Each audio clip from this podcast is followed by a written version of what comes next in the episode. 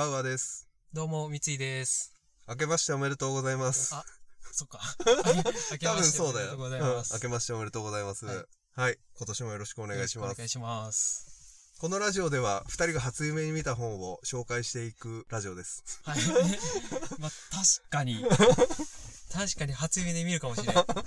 うん。紹介する本。はい。という感じで今回は。はい。ということで、はい。初夢に見た本ですよね。はい。そうです。なんだその縛り？その話って感じはあるんですけど、はい。まあ確かに、夢に見た。うん。違う意味で夢に見るはい。内容うんの話をしていこうかなと思って、うんまあ、今回のテーマがうん、学問。になりまして、さっきの夢で言うと、うんもう少し小さい時からうん。語学を学んでいたら、うんもっとできたんじゃないかって思いません？あー英語にしてもそれよく思う。うん。もっと例えば、物心つく前とか、うんついた後すぐとかに、もう英語を触れていれば、うんもう今頃バリバリのバイリンガルにトリリンガルとかですね。うん。になったんじゃないかって思うことありません？あれね、思うんだけど、結局そこに興味が湧かなかったんだろうなと思いますね。うん。そうなんです。本当に実用っていうか、に、自分の中にニーズがあれば、はい。やってるもんって思う？いや、そそうこなんですがなかったんだろうなって思う。で、今回、その話をしようかなと思って、うん。はい。今回紹介する本がこちらになります。赤ちゃんは言葉をどう学ぶのか。赤ちゃん、そそうですね、重要ですね。で、こちら、と作者の方が、羽生悦子さん。うんということで、この人がまさに大学でバリバリ言語学を研究している方になりまして、この本っていうのが、まず主題として、大人から見て子供は言語学習の天才。だから赤ちゃんの時からうん英語に近い場所に置いていたらう、ん。バイリンガルになるんじゃないかと。うん、うん、ありますよね。よく教育。た、例えば体教とか、もう赤ちゃんより前からそう。聞かせとくといいよとか、そうありますよね。ありますよね。子供は皆その言語の完璧な使い手になると。うん。小さい時から覚えさせたら。で、子供の言語習得は早い。うん。子供は楽して言語を身につけるうん。のではないかと、この3つ。はい。よく言われることがうん、聞く。あると思うんですけど、うんその話を軸にして、うんじゃあ赤ちゃんはどうやって言葉を学んでいくかっていうのをうん。紹介する本になるんですよ。はい。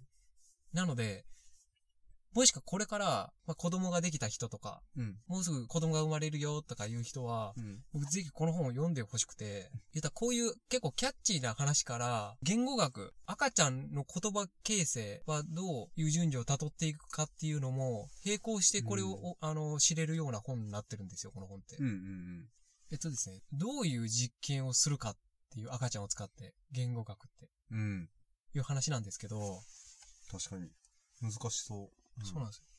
で、これ、あ、なるほどなと思う方法がありまして、同じ画像とか同じ音をうん。何度も聞かせるんですよ。うん。で、同じ音だったら赤ちゃんは飽きて、そっぽを向いたり、集中力がなくなるんですよ。うん。その時点で赤ちゃんは、その音の違いを認識してる。うん。その画像の違いを認識してる。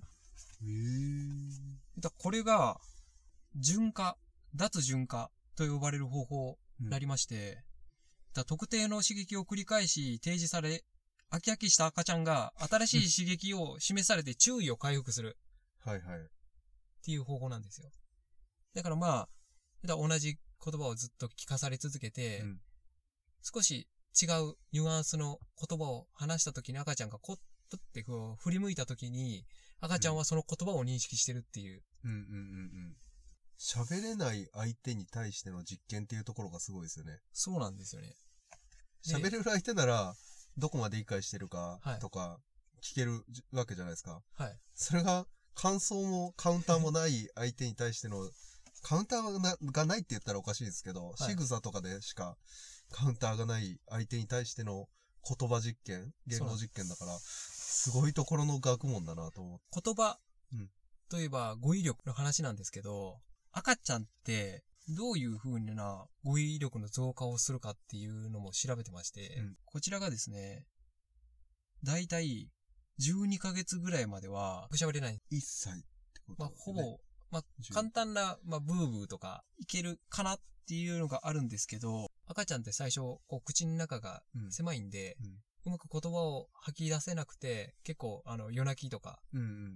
息も言葉も出せないんで夜泣きしちゃうってことがあるんですけど、それをそういうことなんだ。そうなんですよ。それが過ぎて、ちゃんと言葉を話せるようにうん。なりましたと。で、話し始めて、最初のうん半年ほどは、うん。月3から5語うん。ぐらいしか覚えていかないんですけど、それが一切後半になってくると、月に30から50。すげえ。で、この辺から語彙爆発と。呼ばれまして、うん一気に赤ちゃんが言葉を覚えてきます。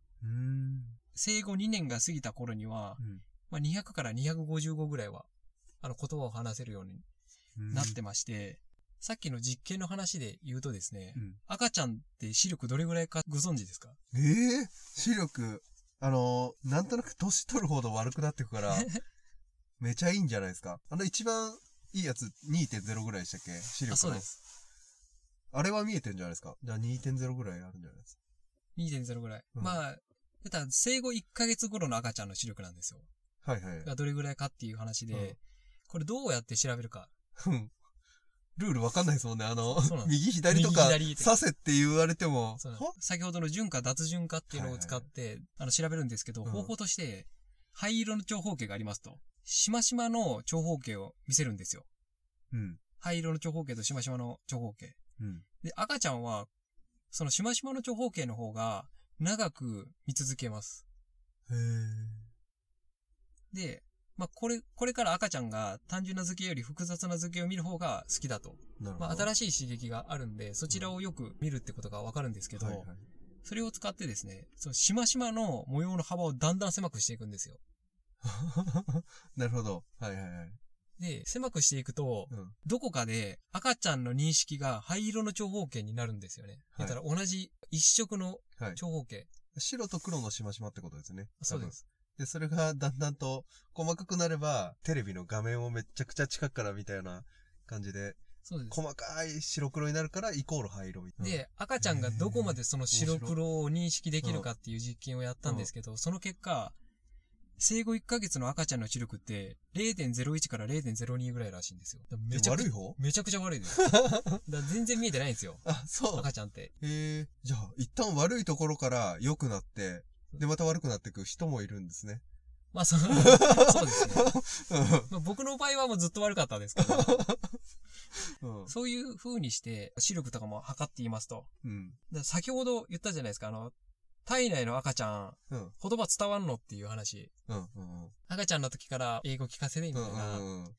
あるんですけど、じゃあこの話も載ってまして、だいたい体内にいる時の言葉どれぐらい聞こえるかっていうと、うん。電車の中で知らない人の会話を聞く、少し離れたところの人、はいはい。あの結構うるさい電車の中で。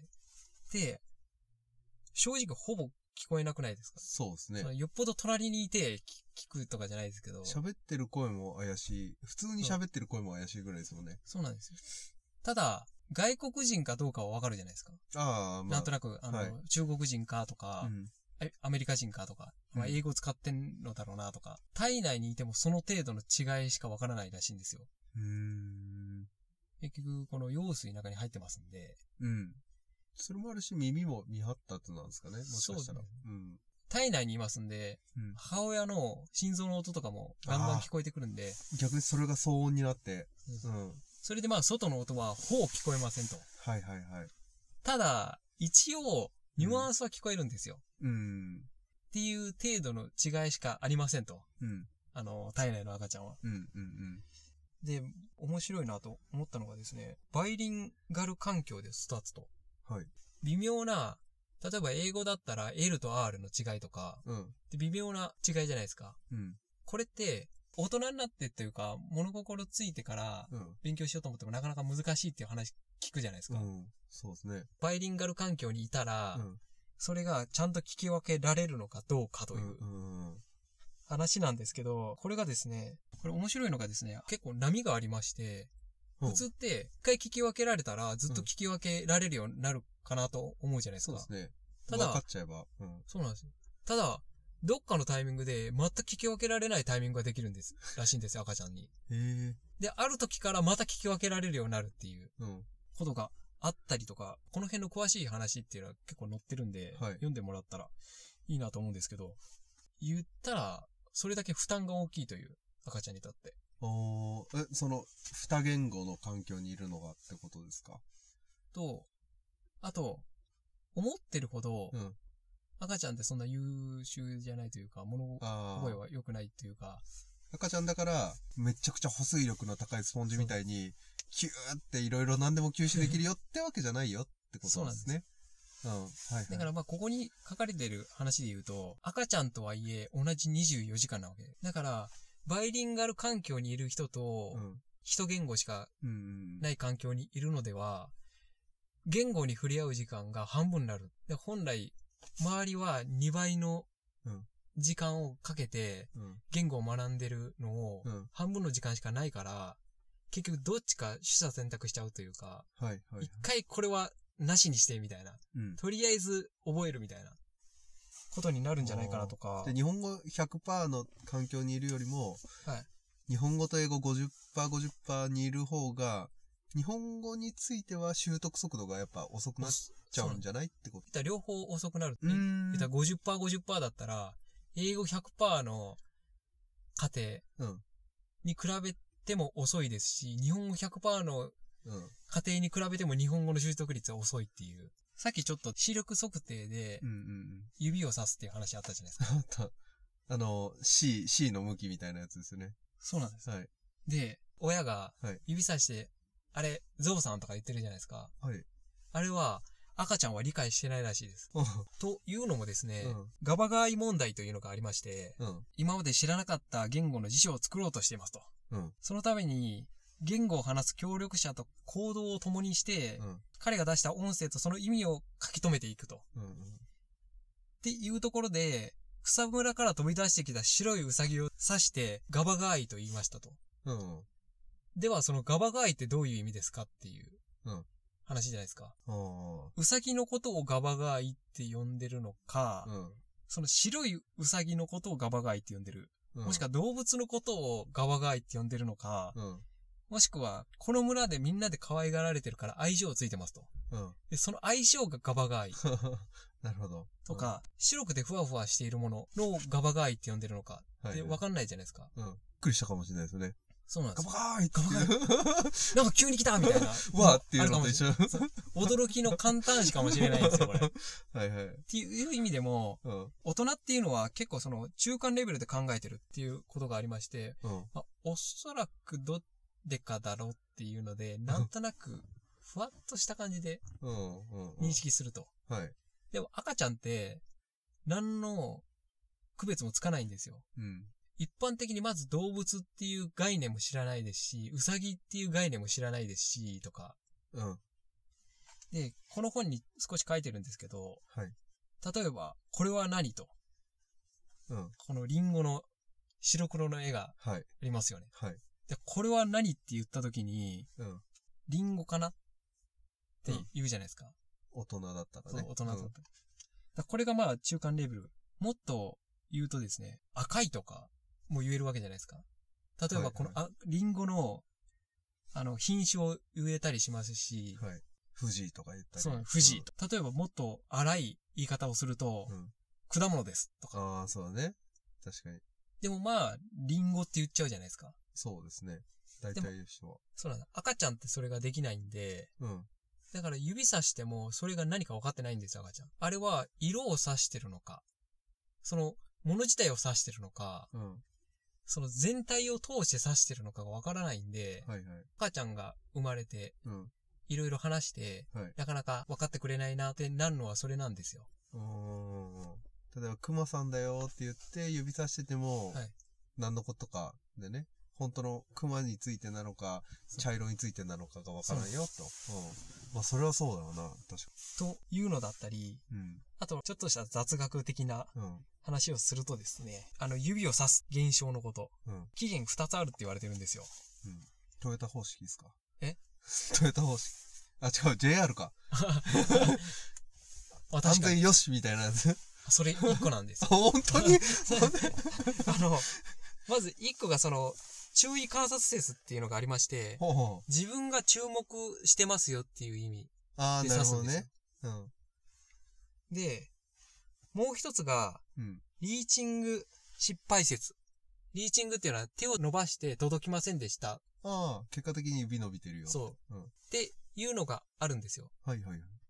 だから、赤ちゃんってこう、わーってこう指伸ばしたりしますけどうん、別にあれ見てほしいんじゃなくて、注目してるっていうことだったりするんですよ、赤ちゃんからしたら。うんうんだから、指さしてそれ取っても、なんか違うみたいな反応される場合は、そういうことが、はい赤ちゃんの意思的にあれ取ってっていうことじゃないっていう。うん。うん。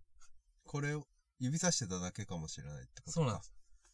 へえ。とか、まあそういうことが結構いろいろ載ってまして、うんじゃあ本題に入りますけど、うんうんうん。だ子供があっという間に外国語を覚えるのかどうかっていう、そうっすよね。だから、はいやった方がいいのかですよね。赤ちゃんから。結局その新しい言語習得が早いのかとか、うん。早く覚えられるのかとか、楽して覚えられるのかっていう話あったじゃないですか。うん。赤ちゃんって、さっき言ったみたいに結構頑張ってるんですよ。うん。うん。言語習得。言語だけじゃなくて頑張ってますもんね。そうなんですよいろいろ生きるために。言語とかまあ思想の部分、何をやったらダメかとかも、うん。もう一から覚えないといけないんで、うん。結構大変なんですよ。うん。じゃあなんでそんな勘違いが出るんかっていう話が載ってまして、それが幼少期を覚えてないからなんですよ。苦労した経験がないから。苦労せずにできるって大人が勘違いして、だから赤ちゃんはああ、そういうこと？そういう環境に置いたらすぐ覚えられるんじゃないかってうん思うんですけど、さっき言ったみたいに赤ちゃんも24時間は一緒なんですよ。はい。だから、バイリンガル環境に置くと、より赤ちゃんの負荷が増えるっていうことが あり得るんですよね。赤ちゃんの時に苦労してたのを忘れてるから、はい。あの、なんだ、しんどかった経験をそうなん思い出せない分、あ、なんか、ちっちゃい頃にいろいろ、本当はめちゃくちゃストレスかかってたのに、はい ちちっちゃい頃だと覚えられた、あんな覚えられたなっていうことを誤認してるそうなんでってこと。ええ恐ろしいね。す。それとか、うん。例えばあの、子供が、うん。はあの、アメアメリカンスクールとか行って、いはい。もう完璧に子供たちの間で話通じてるじゃんってうんうん思ってる人いるかもしれないですけうど、ん。その辺のことも結構詳しく載ってるんですけど、はいそうではないんです。大人のひいき目です、親の。は はで、親がうん日本に来た中国人の子供がうん。幼稚園でどういうことをしてたかっていうのも出まして、はい。相当頑張ってるんですよ。で、それを見て、親は、あ、ちゃんと日本語で通じてるって思ったとしても、うん。しっかりと僕らが思う会話できてるっていうのに照らし合わせたときに、うん。本当にできてますかと。はいはい。で会話できてるっぽいから、ちゃんと意思疎通できてんだろうってなりますけど、結構経験あるんですけど、うん旅館で外人がいて、はい日本語はうまく喋れなかったんで、なんとか英語で喋ろうかなと思って、うん必死に語彙を探して、お互い喋ってるんですけど、うん。多分ほぼ通じてないんですよ。はい正直。でも、それを、英語って全く知らない、その旅館のお上の人が聞いたら、うんいや、二人とも英語完全に、あの、話せててすごいなと思った、うんみたいなこと言ってるんですよ。結構そういうことがあったりとか。ああ、そうか。実際は100%伝わってるわけじゃないと。そうなんですよ。で、まあ、もうそろそろ時間なので、もう、あの、はいまとめに入るとですね、はい。まあ、例えば、あと、なんかいろいろ書いてまして、例えば、子供自体に経験した言語の影響とかはうん今後どう生きていくのかとか、うん。子供の時にうん英語の教材をテレビでひたすら流します。うん。これ効果があるのかどうかとか。はいはい。あとはまあ、音の聞き分け方とかう、んうん。あの、そういうことが結構読みやすい文で結構書かれてまして、こういう教授が書く本って難しい文が多いんですけど、これ結構スラスラ読みますと。で、じゃあまとめうんとして、うん。いつから英語を聞かせれば。いいですかっていう話になるんですけど、それはぜひこの本を読んで、皆さんの目で確かめてくださいと。そこはネタバレなしですか？はいああだこうだ言いましたけど、うんこれは確実に子供の、まあこれから赤ちゃんがうん生まれる人のにはかなり役に立つ本ではありますんで、赤ちゃんの成長ってどういう風になっていくのか、うん言葉関係で言うと。うん。っていうのがわかるので、あの、いざその場に立ち会った時に、あ、あの本に載ってあった、うんあの話かっていうので結構冷静になったりできますんで、その、結構赤ちゃんができてヒステリックになったりとかするじゃないですか。これな、赤ちゃんが何を伝えてるのかわからないとか、うん。何をしようとしてるのかわからないとかいうことが、あの、この本を読むと、割と、あ、こだから赤ちゃんはこういう行動をとってるんだとか、もうわかりますんで、ぜひ皆さん、もうすぐ赤ちゃんができる。人がいましたら、もしくは親戚が赤ちゃんができるとかいう話がありましたら、この本を読んで、あプレゼントしてもいいですよね。そうです確かに。うん。今後に備えてください。そうですね。事前に読んどいた方がいいですわね。そうそううん。赤ちゃんが生まれそうな人とかに読んでいいただいてか、まあ、もうすでにそう赤ちゃんが、の時期が終わった方に読んでいただいても、そうですね感想を聞いてみたいですね。そうですね。もううん僕、その赤ちゃんのいた環境がないんで、うんこれが合ってるのかどうかわかんないんですよ、うん正直。そうですよね。だだからぜひぜひ実体験を聞いてみたいなと。僕も聞いてみたい。うん。そうはい。うん。では、はいぜひ、皆さんも読んでみてください。はい。読んでみましょはい。う。はい。ありがとうございました。ありがとうございました。